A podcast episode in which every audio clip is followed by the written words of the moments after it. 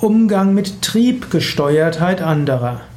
Vielleicht hast du mit Menschen zu tun, von denen du annimmst, dass sie triebgesteuert sind. Sie denken nicht, sie überlegen nicht, hm, sie überlegen nicht, welche übergeordnete Anliegen dort sind, sondern sie sind sehr triebgesteuert.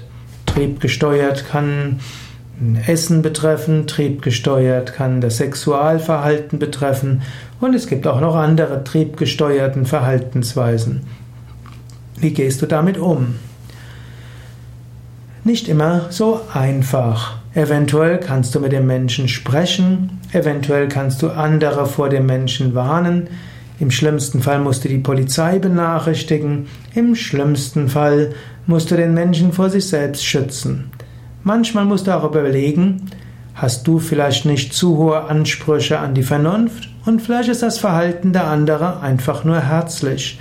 Du musst nicht deine eigenen ethischen Normen an andere ansetzen. Es gibt Menschen, die ein anderes Sexualverhalten haben als du. Wenn sie dabei nicht die Notsituation und Abhängigkeitsverhältnisse anderer ausnutzen, dann sind sie eben anders als du.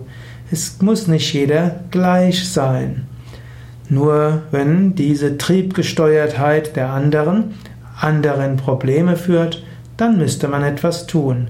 Und wenn die Triebgesteuertheit zum Beispiel von Psychotherapeuten dazu führt, dass sie ihre Klientinnen sexuell ausbeuten, natürlich, das muss man melden an die entsprechenden Stellen. Und wenn man sieht, dass ein Yoga-Lehrer ständig mit seinen Teilnehmerinnen wechselnde Verhältnisse eingeht und dabei jeder Teilnehmerin irgendetwas von rotem Tantra und außergewöhnlicher Liebe vorgaukelt, auch da muss man aktiv werden. Dafür gibt es auch die Berufsverbände. Es gibt auch die Yoga-Berufsverbände, die in solchen Fällen eingreifen können. Und äh, in dieser Hinsicht gilt es zu überlegen, geschieht da etwas, was Menschen ausnutzt, oder sind es einfach nur Vorgehensweisen, die deiner Vorstellung von Sexualethik widersprechen? Wir leben in einer freiheitlichen Gesellschaft. Und das ist gut so. Und auch wenn im Yoga das Ideal einer stabilen Zweierverbindung hochgehalten wird, kann man auf unterschiedliche Weise Yoga und seine Triebe leben.